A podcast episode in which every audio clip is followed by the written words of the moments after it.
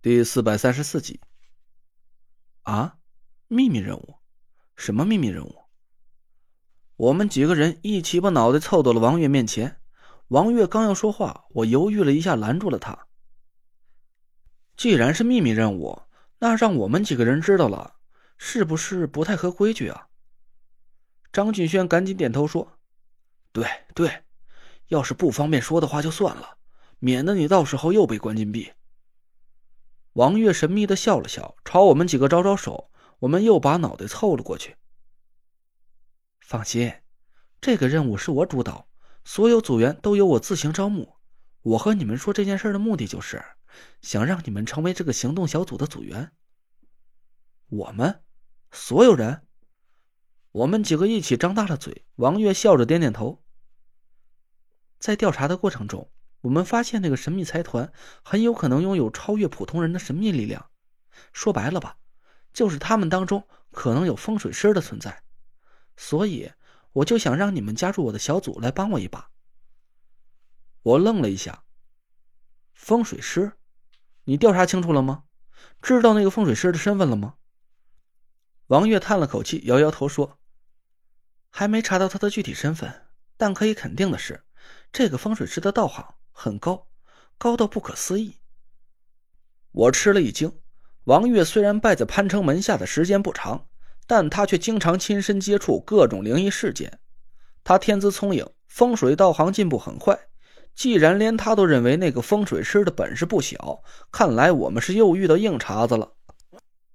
你和潘师兄都对付不了他？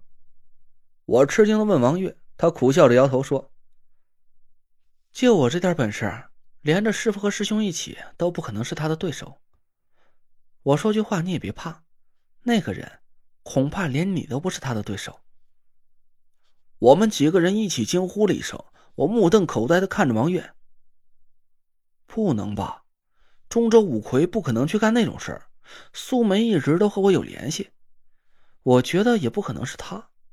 郑玄的赶尸门和关外熊家两家都灭门了，现在还有谁能有这么大本事？连我都不是他对手？你还别不信。王月的脸色很凝重。我们的同事在调查的过程中遇到了一件事儿，当时我爸觉得这肯定是个灵异事件，就私下请了我师傅去看了一下。我师傅看过之后说：“说什么？”王月咧了咧嘴：“除非是阴阳眼陈清大师亲临，不然放眼我们中州五魁，谁单打独斗也不是那个人的对手。”我们几个人瞠目结舌的愣了半天。我简直就不敢相信王月说的是真的。这个神秘的风水师究竟是谁？竟然能让潘成做出这么恐怖的判断？那个人的道行竟然和我师傅不相上下。我皱着眉头想了半天，突然脱口而出：“纳若兰。”咦，你是怎么知道我们已经把他列为第一个怀疑对象的？王月吃了一惊，不敢置信的看着我。我吭哧了几声。啊，我和他见过几面，那家伙的道行确实在我之上，而且他还那么有钱，所以我就瞎猜了一下。王月刀子一样的眼神在我的脸上扫了一圈，我讪讪的朝他笑了笑，赶紧躲开了他的眼光，低头沉思了半天。那若兰确实很有嫌疑，虽然他单打独斗未必能赢得了梧桐和夏风，但我也不知道他手里到底捏着什么独门法宝。竟然能让整个中州五魁都乖乖听他的话，那这么说来，确实就只有一个人能赢得了他了，那就是我师傅。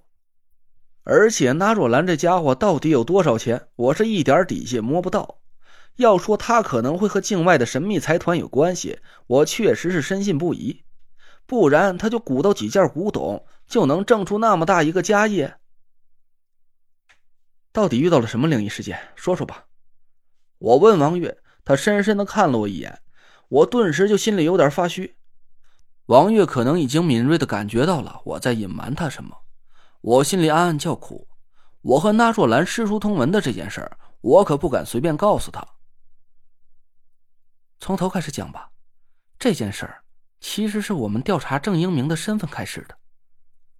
王月讲起了事情的经过，原来在这几天之前。王旭派人去搜查了户外用品商店，同时调查了那五个死在野长城山顶上的人的家庭情况。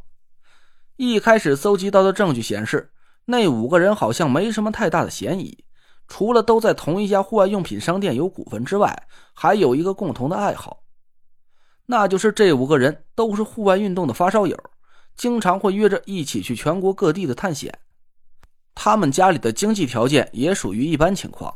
虽然不太缺钱，但也不怎么太富裕。表面上看起来，这五个人没什么值得怀疑的地方，但王旭却在无意中发现了一件奇怪的事那就是这五个人在户外用品商店里拥有一个对公账户，这个账户去年的流水竟然达到了五十多个亿。这下可把王旭给惊到了。一个百十平方的户外用品商店，撑破天一年的流水也就几百万。这五十多亿的流水到底是怎么达到的？难道他们卖的户外用品都是纯金打造的不成？王旭敏锐的感觉到这里一定有很大的问题，他向上级汇报了这个情况。上级指派他成立一个专案小组，务必查出户外用品商店背后的秘密。王旭暗地里组织了几位有经验的刑侦人员密切调查。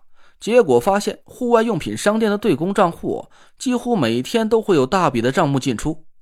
除了一些正常的进货卖货的资金之外，还有一个神秘的境外账户，几乎每天都会往这个对公账户里注入很大一笔的资金。但很快，资金又会从账户里转移出去，顶多一两天的时间，这笔资金就会打到一个名为“斗金风投集团”的账户名下。我皱了皱眉头。那若兰和这个风投集团有关系？嗯，王月点点头说：“他是这个风投集团的幕后老板。虽然这事儿做的没留下任何痕迹，但这个风投集团的最大股东是一个叫德福的人。”德叔福，我差点说秃噜了嘴。我和田慧文惊讶的对看了一眼，王月紧盯着我：“你认识这个人？是……嗯？不，不是，不认识。”我就我就是知道他，我让王月给盯得浑身发毛，说话都结巴了。德福是纳若兰的管家，这事儿整个中州城都知道吧？王月看了我半天，慢慢点点头，我这才暗暗的松了口气。